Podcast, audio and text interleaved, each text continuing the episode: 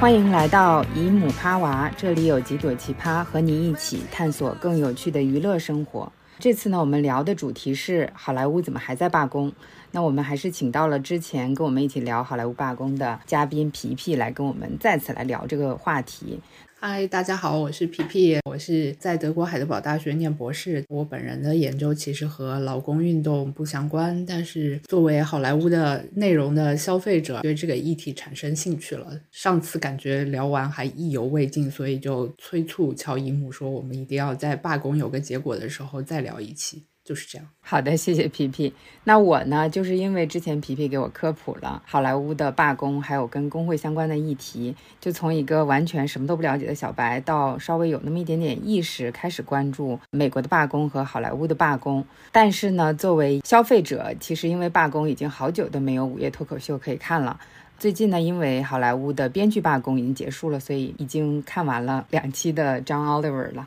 那我首先先介绍一下为什么我们要聊这个题目吧。最近 WGA 就是编剧协会和 AMPTP 就是资本家的联合会，他们达成了一个 deal，在九月二十七号的时候呢，罢工是结束了的。十月九号，Variety 报道说，美国的编剧工会以压倒性多数票批准了新的合同，正式结束了好莱坞历史上历史最长的劳资纠纷之一。百分之九十九的会员投票赞成批准新合同。有八千四百三十五名会员投了赞成票，九十名会员投了反对票。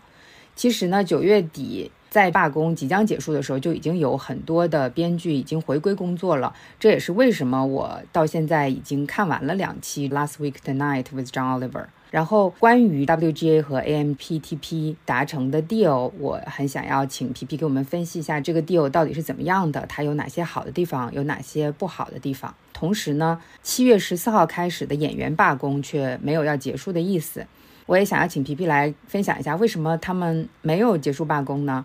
而且编剧罢工的这个 deal，他会不会对演员罢工所想要达成的那个 deal 有影响？还有一个呢，最近声浪也很大，但是国内讨论的比较少的美国汽车工人的罢工，我也想要请皮皮来给我们介绍分析一下。所以呢，其实就会涉及到三个议题，一个是好莱坞编剧的罢工的结束，第二个议题是好莱坞演员罢工的仍未结束，以及美国汽车工人的罢工。关于要聊的这几个题目，皮皮有没有什么想说的呢？我们就先从 WGA 就是编剧这一方是劳方，然后 AMPTP 也就是 Alliance of Motion Picture and Television Producers 就是资方，其实我们就可以简略的称为编剧和片场。首先，我们先讲好莱坞的每个协会和资方的谈判，基本上都是三年有效的。那目前的编剧协会和片场这边达成的协议也是继续下一个三年。协议达成的时间是九月二十五号，十月九号才正式通过了。那就是从二零二三年的九月二十五号到二零二六年的五月一号有效。二零二六年年初的时候，估计新一轮的劳资谈判就要开始了。所以我觉得我们首先就是要脑海中有个概念，这个劳资协议不是一劳永逸的。嗯，工会的代表和资方谈判谈出一个基本的协议来。然后到工会的全体会员正式投票通过，中间有一个窗口期嘛，其实是九月底谈判达成协议，然后到十月九号正式投票通过。但是在正式投票通过之前，工会的编剧们就已经上岗了。其实协议刚刚通过的时候，当时这个情况是不明朗的，就并没有说谈判谈成了就工会成员马上就上工了。嗯。我个人的感觉就是，工会代表这边觉得他们谈到的这个协议是非常好的，很快大家对这个 deal 的满意程度就很高，所以大家就形成了共识，那就上工吧。嗯，最后投票结果也确实显示百分之九十九都通过嘛。其他的一些罢工的情况下，可能要正式等工会投票都通过了才会恢复工作的。总体而言，媒体上的报道也好，包括作家协会的、编剧协会的工会代表的态度也好，都是觉得这是一个劳方获得了自己大。部分想要的东西的一个协议。具体的谈判的内容项目非常非常繁多，然后在作家协会他们的官网上其实是可以看到详细的解释的。但是我们从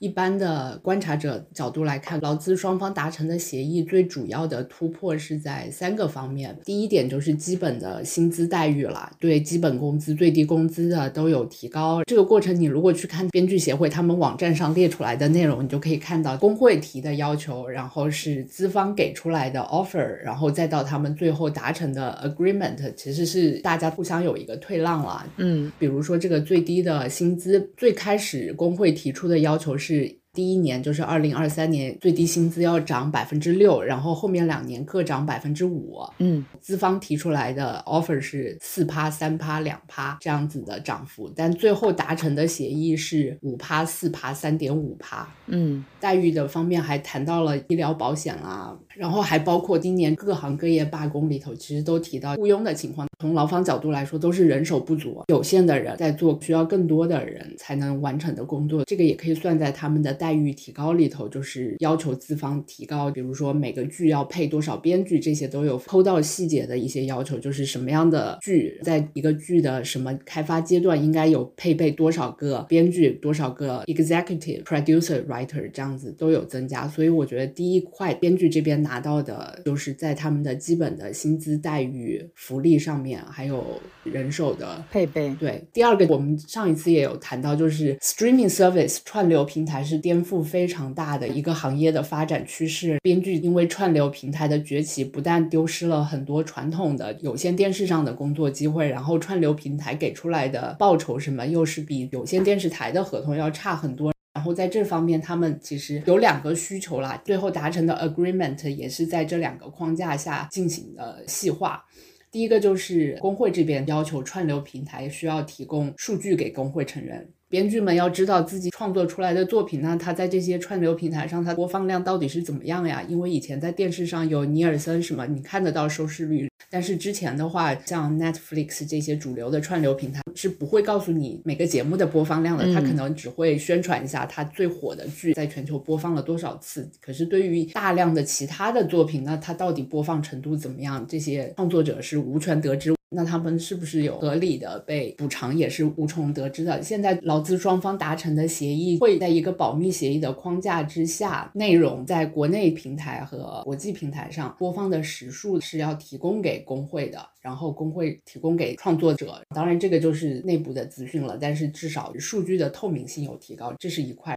接下来就是细则的部分了，那就是怎么能够让创作者得到跟播放量相关的这样的补偿，其实是定出了细则。我去看了一下，这个细则非常复杂，它不是简单的播放一次，创作者就拿到一次钱。首先有分不同的级别，是国际的平台还是美国国内的平台，然后是高预算的还是低预算的创作，然后播出时间。编剧协会，我看他们最开始希望基于视听人数的一个分红方式，但是看起来目前就是 viewer base 和 existing fixed residue，就是既有固定的，然后又有基于视听数量的一个报酬方式吧，比以前完全无从得知、无从从这些串流平台拿到分红是不太一样的。嗯嗯。我们也说这是三年有效的合同，所以接下来如果串流平台还继续发展，那下一轮的薪资谈判里头肯定还会有更多涉及这方面的。第三大块不仅是这次编剧罢工，其实也是演员罢工，到其他的行业都会涉及到，就是 AI 的使用。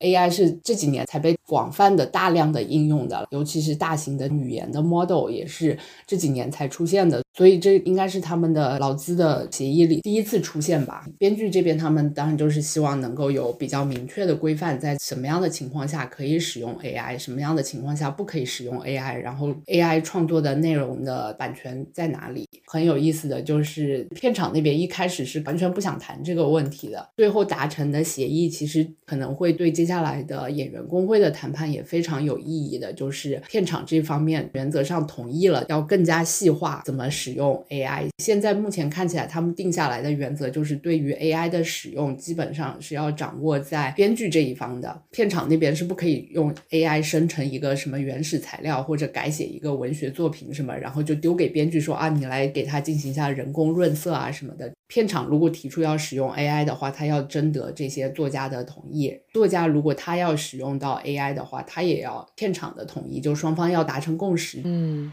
然后编剧这方面，他们还有一个诉求也得到了满足，就是说片场那边是不可以强制他们使用 AI 的。我觉得这就是要保障雇佣的编剧的数量嘛。有可能片场他觉得我当然还是要雇佣几个编剧啊，但是有了编剧，然后再辅助上 AI，那我可能原本应该要雇五个人，我现在雇三个人就好了。嗯但从编剧的角度，当然是希望可以保留更多的工作机会，包括创造的主动性是掌握在自己手里的嘛。还有就是，我们都知道，这种 AI 其实目前使用 ChatGPT，它本质只是一个大型的语言的 model 呀。所以它是一个对语言的预测，它仍然是需要投喂大量的材料让它进行学习的。就是编剧这方面可能握有最终的权利来决定编剧们创作出来的材料是否可以被用于机器学习。嗯，也就是说，编剧们创造出来的材料所有权、著作权是属于编剧们的。假如他们不同意把这个东西喂给 AI 的话，那么片方那边就不可以把属于他的材料喂给 AI，让他来学习。对我看他们的协议的简化版本的说法，应该是这样理解。嗯嗯，那你觉得这个里面有什么好的地方跟不好的地方呢？就这个 deal。首先，编剧是从五月份就开始罢工了嘛。嗯上一次我们也谈到了，他获得的全世界的舆论关注都很大，尤其是后面演员工会又加入，嗯整个好莱坞是几乎停摆的状态，所以大家都很关注。但问题就在于，从五月到整个八月，其实资方都没有坐下来谈判的，这中间几个月就是任何进展都没有。上一次我还谈到说，对编剧工会的罢工其实是比较悲观的，也是因为那会儿片场那边是完全不急不慢的一副，就让你们耗吧，反正你们到了九十月份，你们的估计钱也没了，可能要揭不开锅，吃不了饭，肯定要回来乞讨我们赶快开工吧。但看起来触发九月份这些片场突然还在周末加了个班进行劳资协商，其实是片场那边有点坐不住了，就是一直没有新的作品问世，还不能开工，所以就对他们影响很大。刚刚谈到的，比如说 AI 啊、串流平台的问题啊，之前资方都没有特别想要谈的意愿，但这次劳方这边的大部分的诉求都得到了回应和部分的满足。在双方可以接受的情况下，对达到了大部分的满足吧。嗯对于编剧工会来说是一个胜利啦。当然，他们也希望就是他们谈到的这个，可能放在历史来说，这种劳资纠纷当中比较大的一次胜利，可以对演员工会也是一个促进吧，因为他们也有很多相类似、相重合的问题。嗯而且你可以看，刚刚开始罢工的时候，迪士尼的 CEO 还有华纳的 CEO 不都在那里抨击这些罢工的编剧协会，什么要求太多啦，什么的，不能共体时间啊啊什么之类的。但这次达成协议之后，也没见他们出来发什么，就很灰溜溜的状态吧。所以我觉得这也从某种程度上就印证了，说是劳方的一次胜利。嗯嗯，明白了。然后我其实也想问一下。他们现在达成的这个 deal 会不会对汽车工人，甚至健康行业或者医疗行业的工作人员，他们的罢工的结果有什么影响？还是说因为差得太远了？我觉得分不同的层面来看吧。从行业角度来看，好莱坞跟其他的行业那非常不一样嘛。嗯演员工会他们因为是同一个行业里头，所以肯定是有互相影响的。比如说编剧拿到的东西，那不可能演员工会拿不到呀。嗯如果资方不答应的话，那他们肯定就是不可能接受那样的新的 deal 的。嗯在中观的层面，这是不同的行业，那他们在争取的东西，他们的行业本身发展的状况差距非常大，所以是没有办法类比的。但是在宏观的层面，上一次我们说美国的很多媒体啊、观察家都说要迎来一个罢工之下、劳工运动之下，但是事实上没有发生在夏天，它可能转移到了秋天。九月份的时候，汽车工人，然后加州的医疗行业的人员也都出来罢工，大家都是作为劳动者，都是作为劳方的工会，尤其在美国的状况下，工会运动其实在之前的几十年都是陷入低潮的。这样有一个工会突然获得了比较大的胜利的话，那对其他工会肯定都是一个鼓励啊，然后同时也会扭转普通民众对于工会劳工运动的一些看法吧，就是大家都会更加的理解工会在做什么，然后在对抗什么东西，就是这个舆论环境肯定是有帮助的。还有一个就是士气啦，你如果看到其他的争取自己劳动者权益的群体获得了胜利，那对于接下来要进入一些劳资纠纷的这些行业和群体来说，肯定是一个鼓舞了。所以在大的社会的环境上很有帮助的，嗯肯定会鼓励更多人站出来吧。嗯，所以就像你说的，他现在是有一个工会大捷的一个叙事。然后昨天呢，皮皮其实有给我留了一个作业，就是去做一点小的 research 来看一下，在九月份还没有说罢工即将结束之前就已经发生的一个小的插曲，就是 Drew Barrymore 美国甜心德鲁巴里摩尔。我不知道有多少人还记得这个人到底是谁，可能年轻的不认识啊，但是年长一点的，如果你看过 E.T. 的话，他是在一九八二年在 E.T. 里面作为童星出道的。他还有拍过一些，比如说《初恋五十次》，他其实没有那么喜欢你之类的早期的浪漫的爱情喜剧。他呢也是来自于一个好莱坞的演艺世家巴里摩尔家族。那其实中间有很长一段时间我没有看过他演的东西，但是他在真人秀啊和其他的 talk show 这个方面还是相对比较活跃的。我补充一下啊，他其实还有做制片的，所以他的身份横跨很多领域。如果他作为制片人的话，他其实是在资方的立场的。嗯，但其实很多的 talk show，他们的主持人都是既当自己的主持人，同时又在做制片的，所以他不是一个特例。他其实是在二零二零年的九月十四号开始了第一季的德鲁巴里摩尔秀，他也是一个 talk show，现在已经做到了第三季。特别有意思的是，它的第三季是应该在九月份回归的，但是因为从五月到九月一直都在罢工，所有的 talk show 基本上都是停摆的状态嘛，那没有人可以回归。但是呢，他的编剧们就在九月十一号的时候发现，这个德鲁巴里摩尔秀已经开始录制了。他的三个最重要的 co-head writers Chelsea White、Christina Keenan 和 Liz Cole，这个是第一季的德鲁巴里摩尔秀里面的第一、第三、第四名的编剧。就这三个人，他们没有回来，因为他们还在罢工。他们是通过社交媒体上面看到有观众收到了免费的票，才知道这件事情的。那还有一个非常需要讲的，就是这些编剧他们本身在罢工之中也是音量比较大的编剧，而且他们也有举牌代表这个秀对于 WGA 的罢工的支持的。这件事情被发现了之后，德鲁巴里摩尔他就在 Instagram 上面发了一个帖子说：“I own that choice。”这句话什么意思呢？就大概就是说我没犯啥错，我干这个事儿是应该的。他很快就成为了众矢之的，然后他很快就把这个帖子删了。而且从技术层面上面来说，他确实也没有违反演员工会的规定，因为这个代表当时是表示是说，这个德鲁巴里摩尔秀它是根据网络电视守则制作的，它是不属于罢工的范围的，所以他担任主持人是不违反现行的罢工规定的。但是呢，这么长时间了，也不太可能再去用一些以前写过的脚本。所以呢，这次如果他需要去用编剧写给嘉宾的这种访问提纲，甚至只是提这种编剧写的问题，都可能是违反 WGA 的规定的，所以他就被工会盯上了。然后呢，这个里面还有一个小的轶事，就是在九月份录制的时候，有两名观众因为佩戴支持 WGA 的罢工的徽章，还被赶出了录制现场。后面国家图书奖就是 The National Book Awards。也不要德鲁巴里摩尔当主持人了，然后这个事件就扩大了，就不再只是演员、编剧、作者这些罢工的人来反对了，整个公众舆论也开始反对这个曾经的美国甜心，或许现在仍然是美国甜心的巴里摩尔。然后他在九月十五号的时候呢，就又在 Instagram 上面发布了一段声泪俱下的视频，来向作家、编剧和工会道歉。他也说这个节目还是会回归的。后来他也删了。然后在两天之后，就是九月十七号，这个秀的官方的账号又说不录了，等罢工结束之后再说。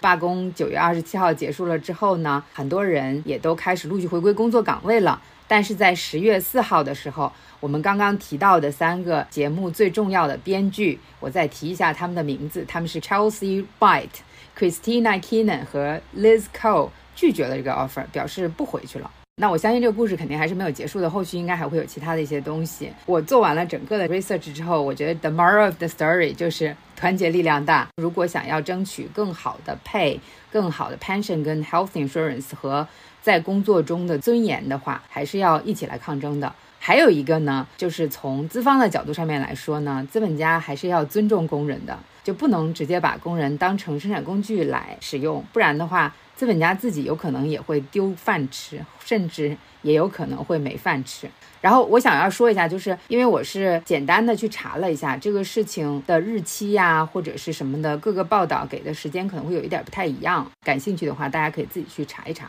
对，如果只是编剧罢工的话，那其实很多已经完成剧本的，或者剧本差不多打磨完成的电影，都还是可以拍得下去的。嗯。很多打算就是让导演自己在片场可能对剧本进行一些修改，然后就直接上了。但演员都罢工了，新的项目基本都停下来了，就是形成好莱坞两个最主要的工种都在罢工。那他们对资方施加的压力肯定是比之前单一工会进行罢工对片场的压力要大非常非常多。尤其是我们讲到像迪士尼啊、华纳，他们又在推自己的串流平台，所以他们的串流平台上有没有新内容，对于这个串流平台维持它的。订阅数吸引新的用户是非常重要的。这一次就很明显的可以看到，不仅是一个工会内部大家非常团结，没有太多异议的声音，没有说作家工会中间开始自己闹内讧什么，而且大家很团结，在德鲁巴里摩尔的这个滑铁卢上就可以看到很清楚，大家对这种背叛自己同事、背叛自己工友的这种是坚决不能容忍的，就是对这种违背工会运动的基本准则的是有惩罚的，这个是一点。然后另外就是看到行业内部不同。工种的人，大家同时团结起来，那对资方的力量就要大非常非常多。本质上就是团结就是力量。嗯，我在查这个的时候，其实有看到有一些媒体把这件事情跟 The Daily Show Trevor Noah 对 Trevor Noah 他原来所在的那个 show 里面一直是有一个 correspondent，不算是一个主要的主持人这样的一个人，叫 Roy Wood Jr。他在这个节目已经有七年了吧。但是他现在也好像是就不回去了，主要的问题就还是我都已经在这个社会这么久了，然后你还让我回去做同样的事情，就不太厚道。同时，在 Trevor Noah 走了之后，他其实一直。有帮忙代班，然后他们还一直轮班主持人呀什么的。虽然他一直在申请主要主持人的这个职位，但是也一直都没有给到他。所以其实这个里面讲的就是他在这个职位上面可能已经没有办法再得到尊重了。在这里面有一个点是，作为一个工人，我们也是有自己的工作的尊严的。所以就像你刚刚说的一样，如果你要践踏我们作为工作人员、作为工人的尊严的话，那你也是要受到惩罚的。既然你刚刚也已经提到了好莱坞演员的罢工对于整个的行业的一些影响，那不然我们就继续进行到为什么好莱坞演员还在罢工这个点上面吧。其实这一部分挺难谈的，因为他们在谈判过程当中你也得不到太多讯息的，所以只能说等他们的谈判结果出来之后再来看。但是因为已经有编剧工会的结果在这里了，所以怎么想也不会太差吧。如果你去看他们协议的内容，那真的是非常复杂的，就是涵盖非常非常多的方面，都很细则，谈判时间可能会很长。所以我觉得有了这个潜力，跟上一次我们做播客时候的我的那种相对悲观形成对比，就是。是，虽然还没什么结果，但是演员工会这边应该不会处于太劣势的状态了。我们就静观吧，但是可以保持乐观。嗯，我想提一个点，就是上次其实我们也有提到，但是没有特别重点的说的，跟 AI 有关系的一个，就是。在 video game，在网络游戏里面使用他们的肖像等等的这些东西，然后这一次在演员罢工的这个 deal 里面有特别的提出来，我有看到是说十月二号到十月九号就在谈判一些什么东西，可能是在进行接触，但具体有什么样子的进展，我们暂时还不太了解。我觉得大家进行谈，那就是要有互信的嘛。如果这个时候大家出来放话什么，就有可能会破坏彼此的信任，所以现在的静默也是很正常的。嗯。我还想要讲一下关于好莱坞的编剧都回去工作了，但是演员还没有回去，可能会对我们生活产生一些什么样子的影响？因为之前我也有看到一些电视剧已经开始在放了嘛。比如说，我最近在看一个叫做《早间新闻》或者是《晨间新闻》，就是 Jennifer Aniston 跟 Reese Witherspoon 他们一起演的，从 Me Too 开始衍生起来的一个剧吧。现在应该已经播到第五集了。然后我就会觉得挺奇怪的，怎么可能在编剧都在罢工的时候，就有这么一个剧一直在持续的更新？然后之前皮皮有说，这应该是之前就已经拍好的。然后现在呢，虽然说编剧们回去了。但是演员没有回去，也就是说，除了脱口秀这种我们可以就看一个人在那儿讲的之外，就很难有这种有演员可以上去去演的。而且同时，演员的罢工不是只有用脸、用身体去演的这种演员他们的罢工，其实配音演员也在罢工。也就是说，你动画片也没有办法看，所以这段时间就可能是只有过去的存货，现在可能可以放出来。但是如果是说新制作的东西的话，那就是没有可以看的，对啊，基本上就是这个状况。其实像我在欧洲的话，就非常明显，因为大部分的排片都是好莱坞电影。那其实从演员工会进行罢工之后，很多即便是已经拍好的，那最典型的就是《沙丘二》嘛，本来都已经定档在十一月份了，直接推迟到明年了。它是整个都完成的作品，但因为演员不能进行宣传，所以就直接推迟到明年。嗯。包括一些已经制作完成的作品，尤其是大片都在推迟上映的时间的状况下，其实就是好莱坞的这个内容的空缺肯定还会持续一段时间。嗯，然后你能看到的所谓新上架的剧集什么，基本上都是存货，或者是有一些它是独立制作的，并不是和好莱坞的这几大主流的厂商制作的，是一些 independent 的东西。因为它的资方不同，所以它不受这个罢工影响，所以也不是说完全没有作品在制作。只是没有这些主要片场，就是 AMPTP 的影片是没有进行的，但是编剧回去工作对他们已经是非常大的利好了。嗯。虽然你没有演员开拍，可是无论是电视剧还是电影的制作，其实前期的筹备过程是非常漫长的。演员是后面加入的，那编剧是要从一开始就在的，所以他们至少可以开启新的作品，然后已经进行了一些作品，可以进行剧本的润色和剧本的进一步开发。所以编剧回去绝对不是没事干的。但是好莱坞电影的稀少还会持续一段时间，暂时还是会影响很大。对这个我也想说，因为好莱坞的电影跟剧集的缺乏，其实我在国内的各个 App 上面看到韩国的电影跟电视剧就越来越多的被翻译、被观看跟被讨论了。还有一点就是因为好莱坞的编剧演员工会在罢工，那好莱坞的那些片场当然也希望跟。非好莱坞的这些工作人员合作了，所以他们其实有试图把自己的生产中心也转移到其他一些地方，就像其他的制造业一样，就是避开自己国内更贵的人工，然后转向其他的更廉价的一些生产基地去进行它的生产。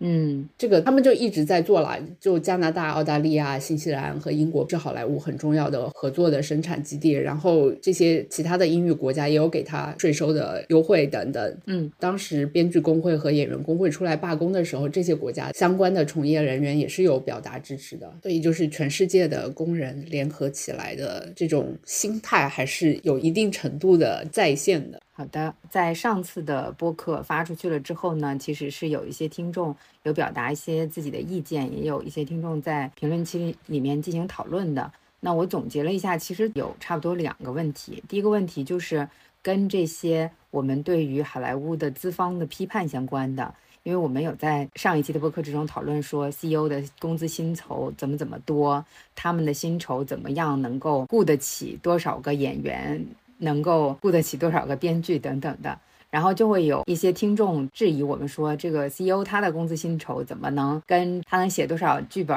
他能演多少戏这种类型的衡量标准来衡量呢？主要应该是要看他能给股东多大的价值。但是呢，我又很困惑，因为我有听说大多数的这种串流媒体平台都是在亏损的一个状态，而且我在看的那个早间新闻，它其实也是在讲一个巨大的媒体平台，然后他们在疫情期间，因为疫情收获了一些跟串流平台相关的红利，收获了很多的流量，但事实上他们的这个串流平台仍然还是在亏钱的阶段，所以这个 CEO 他就需要一直去找钱。那我就不明白了。我觉得你作为一个 CEO，你不是应该给你自己公司赚钱的吗？你一年拿着那么多的钱买那么大的漂亮房子，然后你还没给你自己的公司赚钱，然后你还要把这个亏损转嫁到中产阶级，甚至可能都到不了中产阶级的标准的这些工人上面来。所以我自己也很困惑这一点。我觉得这是蛮常对工会进行劳资抗争的一种。质疑吧，就是当工会质疑管理层的薪资为什么和中低阶层的员工的薪资待遇差那么多，那很多人就会说啊，那他们做的是经营决策的工作呀，那个工作性质不一样，然后它的重要程度也不一样。那我觉得就是你有多大的能力，然后你有获得多大的报酬，那也应该承担多大的责任吧。就按照他们这种所谓最理性的投入产出的分析的逻辑来看的话，比如说我们就讲迪士尼和华纳，他们都是大推。特推他们自己的串流平台，然后他们 Netflix 的盈利状况还可以，但是迪士尼和华纳都是在串流服务上就是大亏特亏。就我查一些新闻，在二零二三年的第二个季度，迪士尼的串流平台的业务就是亏损了五点一二亿美金。从二零一九年迪士尼创立他自己的迪士尼家的串流平台以来，它的串流服务已经烧掉了一百一十亿美元，然后。后华纳的话，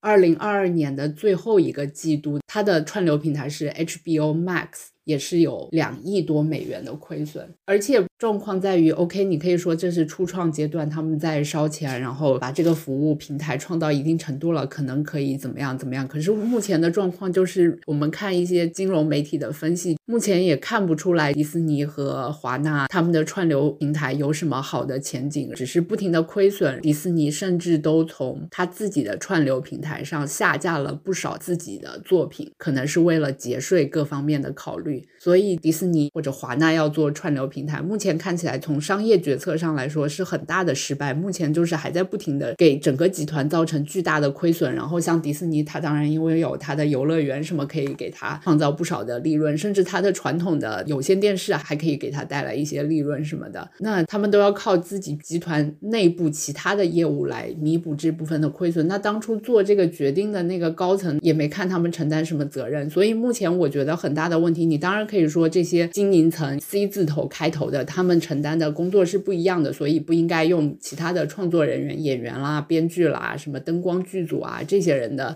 薪资福利的框架去评判。可是目前看到的就是这些管理层，他们好处都拿尽，可是他们做出错误的、失败的、短期看来是非常糟糕的商业决策，他们也不需要承担责任啊，所以他们就是有权无责，这也过得太爽了吧？而且如果按照有一些听。众在前一些播客提出的一些质疑的话，这些人是不是应该给公司赔点钱呢？从劳工群体来说，对这些经营层的质疑，很多是觉得德不配位吧，就是他们所做的工作并没有让大家觉得他们领千万级别的薪水是可以服众的，而且他们的薪资待遇从来都不会随着经济状况的改变、公司运营情况的改变而变糟，但是经济环境一变差。所有的基层员工就要共体时间，很难理解，我们很难理解，对吧？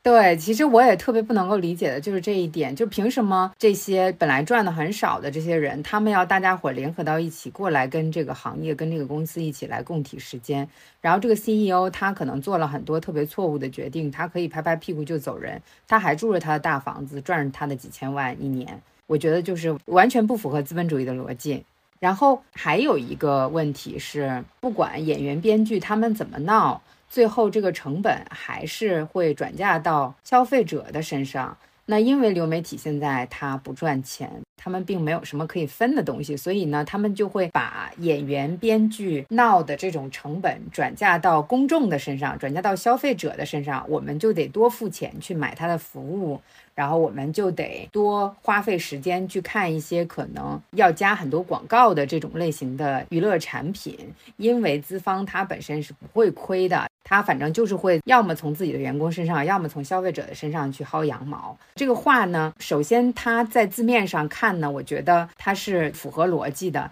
但是这个话里面他好像有一个背后隐含的意思，就是说，那我们当然不能去支持这个演员编剧闹了呀，他们闹完了之后，我们要多付钱呀。我觉得就是怎么来思考这个问题。可能跟一个人的立场和他长久的生活经验什么相关，我肯定是无法赞同这种质疑的。首先，我觉得讲一个最简单的可以反对这种质疑的，就是在 Netflix 打击各种密码共享的这种消费者常用的手段的这个政策出台的时候，是并没有编剧罢工，也没有演员罢工的。所以这个你就不能怪罪到编剧和演员要争取自己的劳工权益了吧？这在他们进行。罢工之前，Netflix 就开始做这样的举动了。所以，其实我觉得发出这种质疑的人，在阐述自己这个质疑的时候，其实已经说了，就是做出这个提价决定的都是资方本身，并不是创造这些内容的人。那就刚刚我们说了，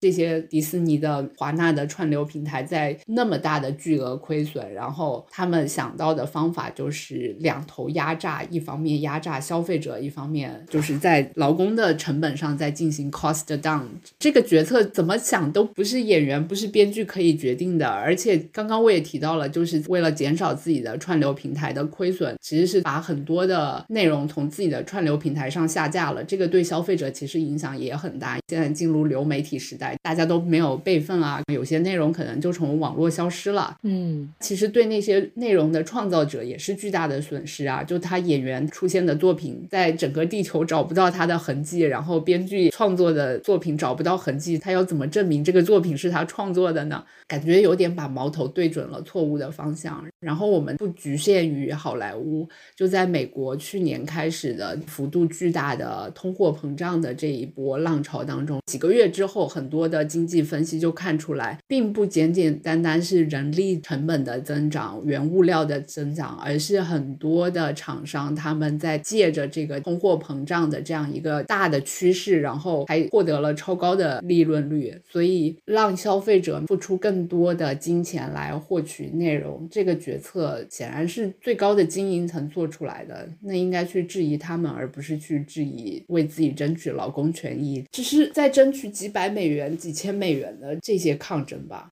嗯，在你刚刚分享的时候，我仔细的想了一下，我有一个可能有一点 far fetch 的想法，就是。是不是有这样子的一种想法，是资本本身就已经没有道德了，所以我们没有办法让他承担任何的道德责任，然后我们就把这些弱小的可能会承担道德责任的人 hold accountable，就好像说这些资本家们 AMTPT 他们不会维持原来的价格，甚至他们会增加消费者使用他们的娱乐的方式的价格。或者是说他们会给这个演员跟编剧降低他们的薪水，然后减少他们的 head count，这个是一个既定的事实，因为他们就是没有道德的机器，所以我们消费者跟演员、编剧这些小人物们，因为我们干不过那个没有道德的大机器，所以我们就互相斗。但是我觉得这一次。编剧罢工最终得到的工会大捷吧，不仅仅是给编剧工会的工作人员们争取到了他们应得的薪资跟尊重，同时也是告诉我们，只要我们团结起来，我们是可以 hold 资本 accountable 的，就是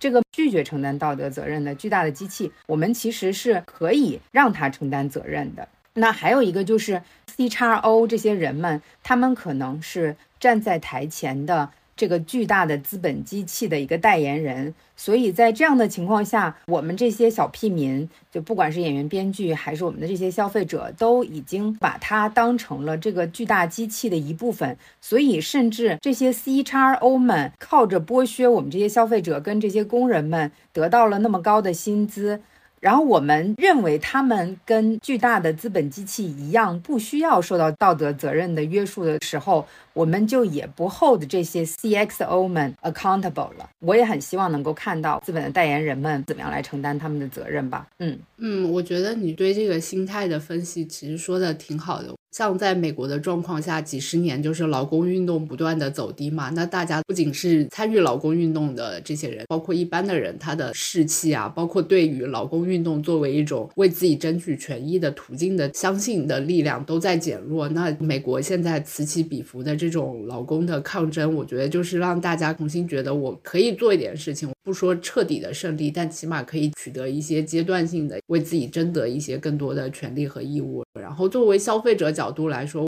我当然可以想象，有一些人会有共情资本家的心态，就是幻想着自己哪一天也是可以站在那个角度。还有很多人本来从事金融行业，那就是代表了最主流的经济游戏的玩法，可以理解。但还是怀着更加良善的心意想，大部分的消费者还是希望看到更多质量更好的内容、更加丰富多彩的作品。那我也当然希望，就是创作这些作品的人可以获得更好的配。如果大家是有这样一个很朴素的良善的愿望的话，那你支持这些内容的生产者为自己争得更好的权益，其实也就很自然而然。嗯，是的。那我们聊了关于好莱坞的编剧的罢工的结束，和好莱坞仍然在继续进行的演员的罢工之后呢，我们就要进行到下面一个部分，就是关于美国的汽车工人的罢工了。我可以先简单的介绍一下。首先呢，就是罢工的主体是这个 UAW，它的全称是 United Auto Workers。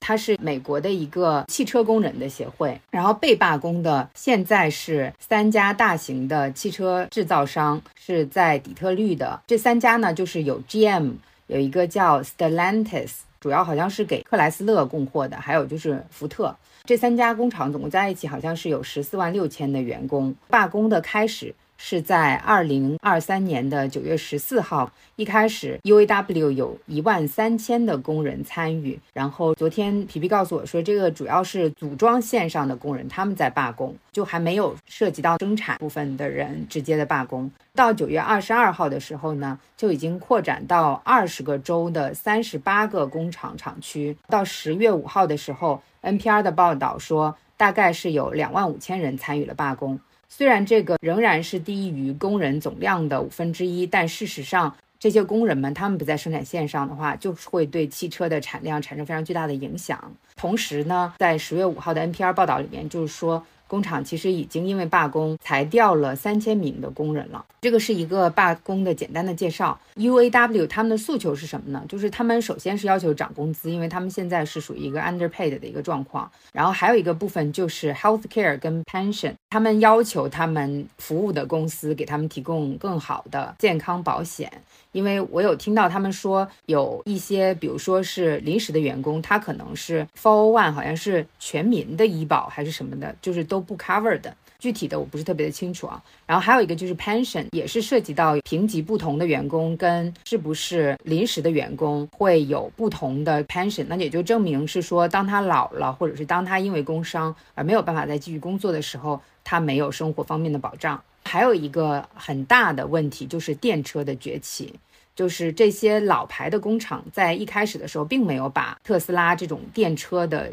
趋势当成一回事儿，结果呢，他们就没有能够抢占电车这方面的先机。那他们现在再去建这个电车的工厂等等的这些东西的时候呢，其实他们自己就会有很多的亏损呀等等的问题，他们就想把这些东西又全部都转嫁到工人的这个方面。那电车本身还有一个问题是什么呢？就是电车它的部件是比老式的这种油车要少的，所以呢工作就会减少。然后过去几年呢，一直是有报道是说这种大型的制造商它在转型，或者是把某些工厂转型成电车厂的过程之中，就有裁掉很多的工人。而且呢，电车有一个非常重大的一个部件就是电池，这个新建的电池厂。他们也不遵守 UAW，就是 Auto Workers 汽车的工人，他们之前有达成的这种 deal，所以这些是他们罢工的一些诉求。然后皮皮有什么想要补充的吗？作为一般的观察者来说，就可以看到 UAW 它的罢工的策略跟好莱坞的编剧协会也好、演员协会有一些不同。就刚刚你也提到了 UAW，它其实是有几十万会员的，但是现在几个礼拜下来，它虽然不断的陆续有一些扩大罢工。在罢工的工人也只是几万名而已，所以只占他工会成员的一个部分而已。这其实是他们选择的一种策略啦。它不像好莱坞那边，就是所有在框架里头的就都同时罢工，它是选择性的先开始，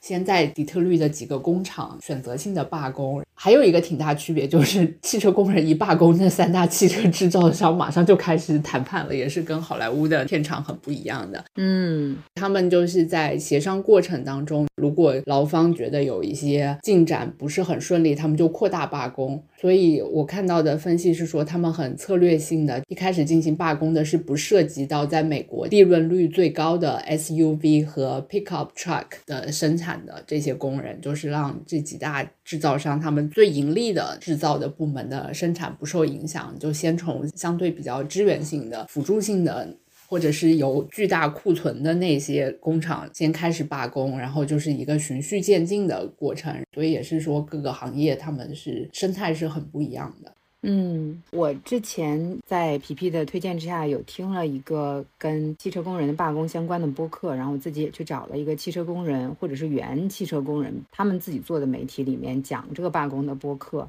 那我也有听到大型媒体里面的人他们在讲这个汽车工人罢工的一些播客。首先，我觉得，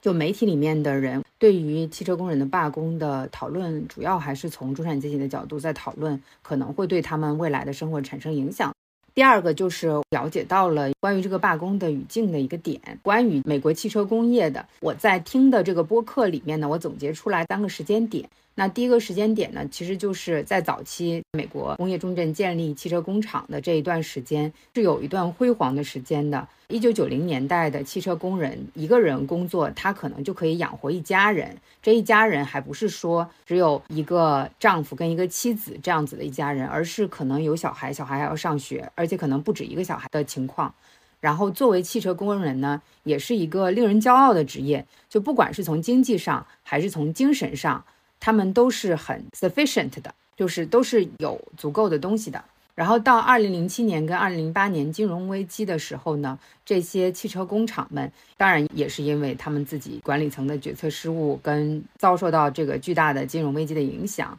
那工人们就是这个 UAW，其实是有提出作为一个工会，我们要支持我们这个产业跟我们的工厂的，所以他们其实自己是 sacrifice 了自己的一部分的经济的收入跟 sacrifice 的一些资金来支持这些大型的工厂度过金融危机的，也是在这个时间，工人开始分级了。在金融危机以前雇佣的工人，他们可能是有那么一套自己的薪水的标准，pension 跟 healthcare 的标准。但是从那个时间以后雇佣的工人呢，他们就变成了二等的工人，他们就没有那么好的薪水跟 healthcare 跟 pension 的标准了。到了二零一五年的时候呢，他们其实是有争取到二等的这些。工人们可以跟一等的工人们一样的去进行薪资评级，相当于是把当年金融危机以后雇佣的这些工人拉到了一个可能跟早期的工人差不多类似的水平。但是从这个时间开始，他们又开始引入了合同工。那合同工呢？他们在 healthcare 跟 pension 的方面都是没有办法跟正式工一样享有他们的这种福利的，而且他们的薪水可能也是要比正式工要低的。他们也不会像正式工一样得到这种晋升的机会，不管是职级的方面还是薪水的方面。你觉得汽车工人们他们的罢工前景大概是怎么样子的？因为之前其实我有说到，主流的媒体里面它的报道是比较少的。他的角度可能也不是很像好莱坞编剧罢工一样，跟编剧们站在一起的这个角度。我也不是这个行业的专家，我觉得就是谈几个我观察的觉得有意思的点，跟大家聊一聊吧。一个是我觉得把它跟好莱坞的罢工进行一个比较，就让我们看到劳工运动的多样的面相嘛，而且是非常不同的工种的，它的工作性质甚至阶级状况都非常不一样。嗯。然后刚刚讲到汽车工会人数要多很多的，它是几十万工人的，而且是在一些工业重镇，所以我就想到它其实是一个更复杂。在美国的内政上面，其实是会引发波澜更大的一个问题。一个你讲到罢工是在底特律，就是密歇根州的，这是美国的一个摇摆州，就是在美国现在的大选状况之下，其实总统的最后的归属其实就是有四五个摇摆州就可以决定的。嗯，尤其是 UAW 又有几十万的工会成员，那他工会成员他还有家庭，所以他可能。代表的选票数量就是远远好莱坞不可以比拟的，所以他在美国的内政上其实是引发的非常复杂的一个状态。你可能看到，就是媒体呈现出来的报道不像好莱坞那样一面倒的很明确的那种支持同情那个罢工一方的，而是整个汽车工人的这个罢工，它的政治的背后的各种算计等等，就要复杂的多。所以我个人也在想，就是他们罢工的这个时间点，比如说他没有选择在我们之前预测的夏天，而是在秋季开始，会不会也是跟美国国内的选举的政治是有关系？因为进入秋季之后，其实共和党的初选就正式开始了，所以它势必是对美国两党的政治的选举是非常相关的。所以也看到了拜登总统有去到罢工的前线，有跟在工厂前面罢工的工人一起，还对他们发表讲话，然后表达自己对他们的支持。简单来看，就是至少现在的拜登政府是支持工人罢工的。但是巧妙的就在于，川普也去了罢工的前线，然后也试图想要吸引这些罢工的工人，尤其是 UAW 工会的支持。所以作为一个选民群体，这是一个显然比好莱坞的那些创作者要大得多的，然后也是两党都很在意、都希望获取的群体。而且 UAW 一直作为很大的工会，所以它一直在美国的政治当中扮演很重要的角色。所以我觉得这本来就是又涉及到两党政治，会很复杂，就不会有一个很明晰的你看到的一个舆论的态度。然后这其中传统来说，共和党是反对工会运动的，但是川普一直把他自己塑造成是工人阶级的代言人，他要把美国传统制造业丢失的工作全部带回来，所以他是一直试图用这一套来吸引工人阶级。在他第一次获得总统选举的胜利的时候，也确实白人的工人阶级投了他很多票，这好像是他之前非常坚定的一个选民基础。但是这个问题很复杂的就是，刚刚你在介绍这个罢工的背景的时候提到了电动。车的行业的崛起，然后对这种传统的燃油燃气的这些车的产业的一个冲击。然后拜登政府比较微妙在于，一方面拜登一直是把自己塑造为公运的支持者，然后他自己也是少数美国的总统里头不是常春藤学校名校出身，然后相对出身背景比较 humble 的一个人。但另外一方面，他又是作为大力推广绿色能源，然后推广电动车的在美国的快速发展的一个政策。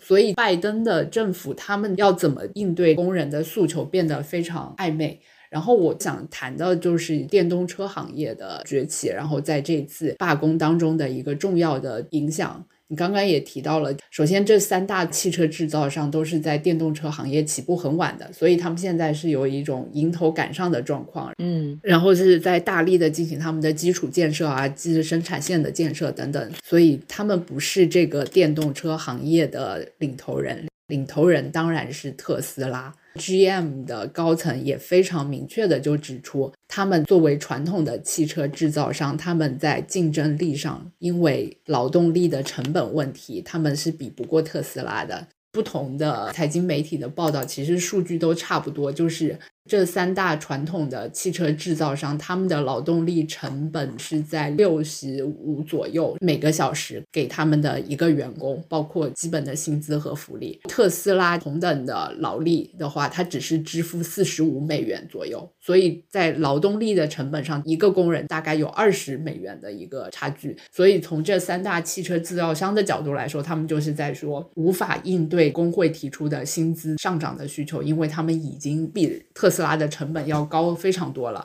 然后特斯拉的状况是汽车的制造过程都是没有工会的，他们的劳工都是非工会的。UAW 曾经试图去特斯拉的生产工人中间组织工会，但是没有成功。然后我们也毫不意外的，就马斯克本人当然是一个非常反对工会，一直都攻击工会的一个立场了。有一些媒体确实试图想要把这次 UAW 的罢工塑造成就是快要被淘汰的传统行业的工人在垂死挣扎，不愿意面对新的电动车时代，然后想要紧紧拽住他们原来的制造业的机会，不想让这个产业升级的一种形象。但其实我看并不是这样的，虽然没有明确说他们要进行进一步的特斯拉呀这些新型电动汽车生产厂进行工会组织，但至少他们没有说我们是反对电动车业的。我觉得他们的立场。比较像这三大，他们的电动车的生产流程当中的劳动力应该进行工会组织。最早我们做准备的时候还没有这条新闻，但是前两天就突然跳出来，就 GM 同意在它的电动车的电池的厂商当中进行组建工会的讨论，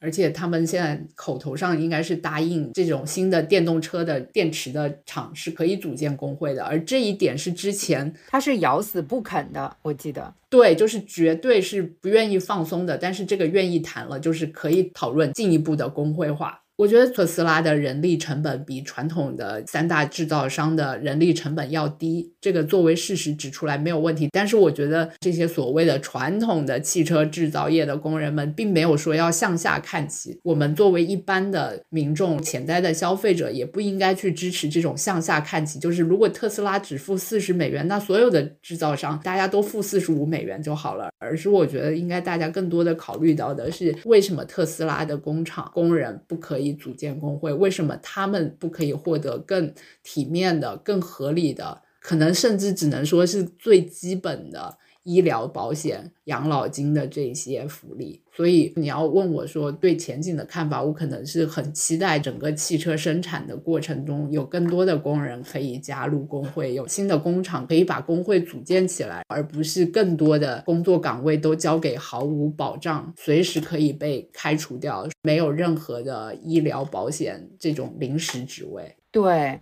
就你刚刚说的这个差距，我觉得还挺大的，因为这相当于 GMs 的 Lantis 跟 Ford，他们需要在每一个小时的工资上面多付三分之一的薪水给他们的员工。既然说 UAW 他们的成员现在都已经在罢工了，那就证明特斯拉对于他们的员工的剥削是更加更加严重的。但是在这种情况下，他们却没有工会。然后我就想要问的是，就在什么样子的情况下，特斯拉才能够组建工会？以及现在传统的汽车行业的工人们的罢工，是不是会对美国的不管是州方面的关于工人运动、关于组建工会的这方面的立法，或者是其他方面政客对于他们的支持有一些帮助？我的点就在于，怎么样才能够在像特斯拉这样子剥削自己员工的工厂建起工会来？特斯拉的话，它内部的软件工程师可能是有在试图组建工会，有做这方面的努力。所以其实也不仅仅是传统的产业工人，然后也有很多其他的工种。硅谷的那些大型的 IT 公司们，其实一直也都有工人想要组建工会的这些决心，而且这些显然是中上阶级的软件工程师啊。但是也不要意外，就是硅谷的大部分的那些 CEO 们、创始人们跟马斯克的精神状态也没有太大的差别。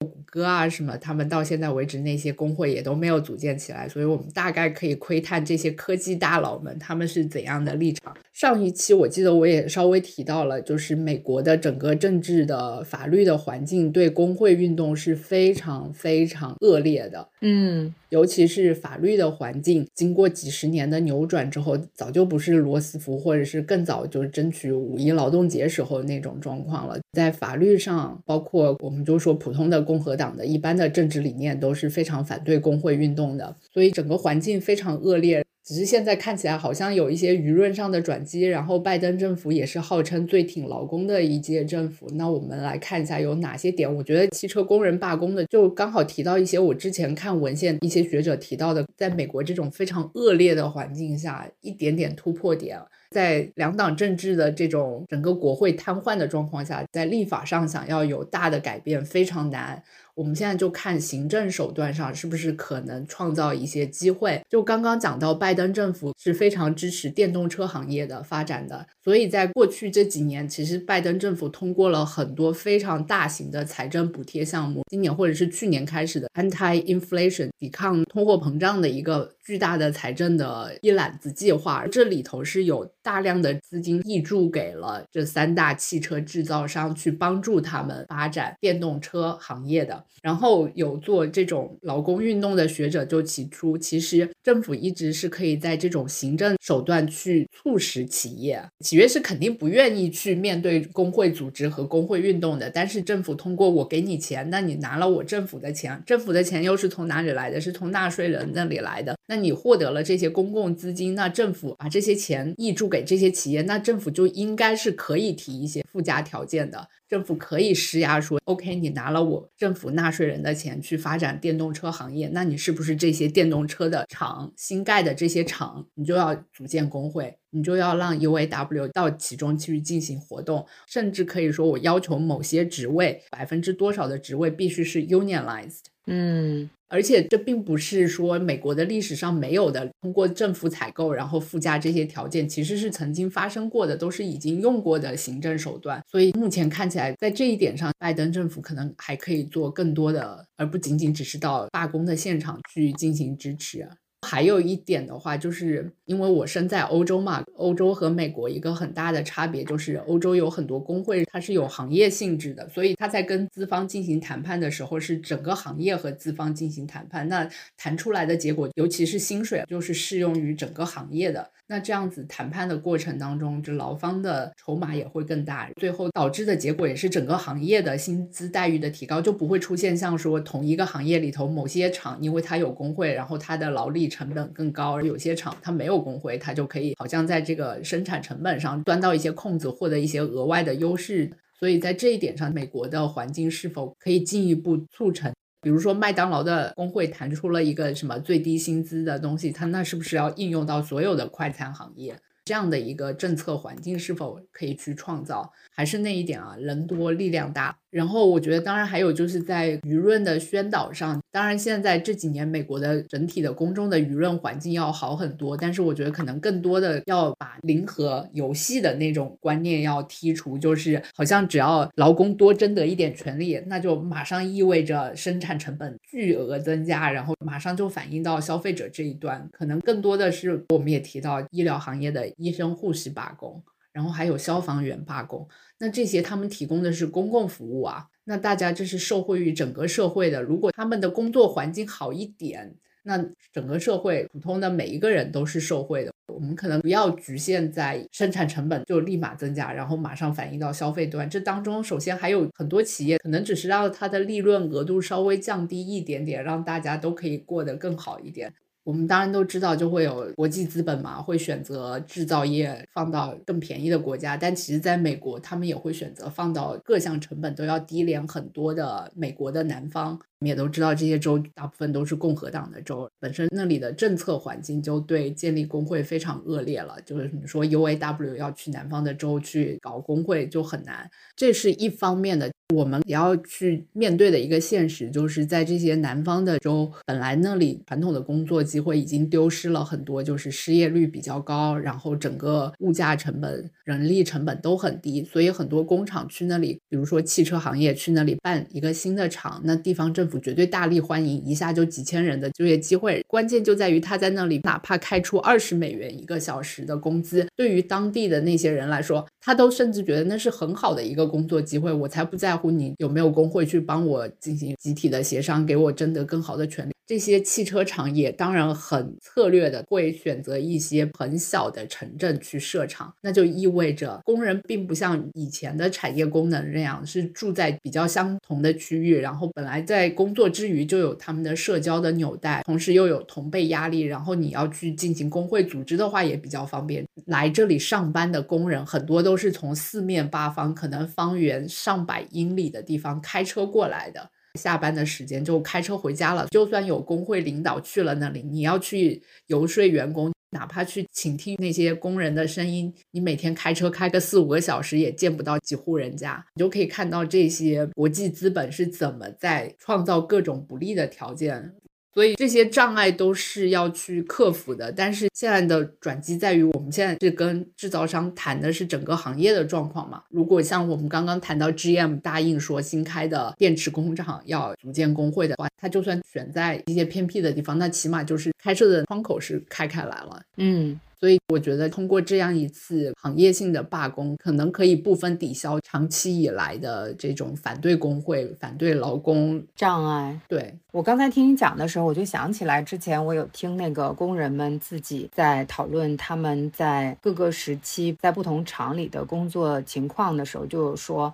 有把他们原本的厂关了，或者是原本的厂卖给其他人，然后搬到一个特别小的地方，他就每天需要开一百公里去上班。那这样的情况下，其实从工人自己的角度上面来说，假如有工会的领导过来跟他说要跟我们组建工会，他可能都没有力气去跟这些工会的人来谈他自己到底有多少特别痛苦的地方。还有一个是退休的这个工人，他在讨论他自己那个 pension，他自己是有 pension，但同时他作为一个之前有作为一个骄傲的汽车工业的工人被对待的那种时间。他也想要帮现在并没有被公平对待的这些汽车工人们争取他们应得的 pension。我当时听到的时候，对我来说是很新鲜，我也很想要知道的，也很好的一个部分。然后还有一个就是，我之前有说，我有听到那些大型的媒体他们做的播客，可能是从一个消费者，并且并不是特别的 in solidarity 的那种方式在讨论的。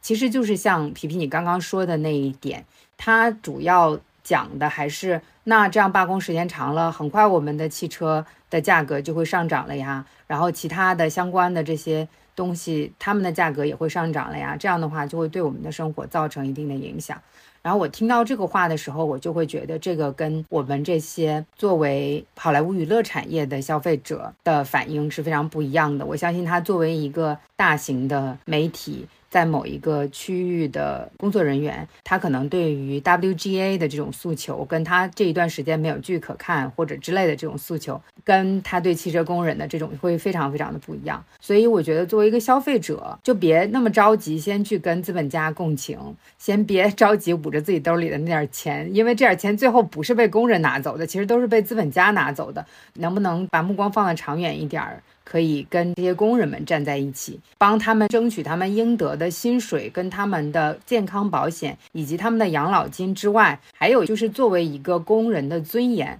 我觉得这个点是被践踏的非常严重的，而且可能在很多时候都没有被讨论的，这个是非常值得被讨论、非常值得被强调的点。对，我觉得你说的很好。其实我一直把自己介绍说啊，我们俩都是好莱坞内容的消费者，这个其实是 我们不算消费者。就是不能太当真，我自己也是半开玩笑的说，我觉得我们有的时候可能过度强调自己消费者的身份了。其实我们当然是个消费者，但是这不是主要的呀，我们也就是一个普普通通的劳工而已。过分强调自己消费者的这个身份，可能忘记了自己和其他各行各业的大部分在辛劳工作的人其实是一样的，大家都是作为受雇佣一方，而且越来越多的都是临时合同，自己的权益是越来越被剥削的。然后你觉得自己到底是雇佣那一方资方呢，还是觉得自己更接近于其他的工作人员？我觉得这个想清楚，而不仅仅是消费者消费的身份只是一时的。如果要用时间尺度来衡量你工作的被剥削的时间，那肯定是更多的。所以大家都可以自我反思一下，就是你更本真的身份是什么。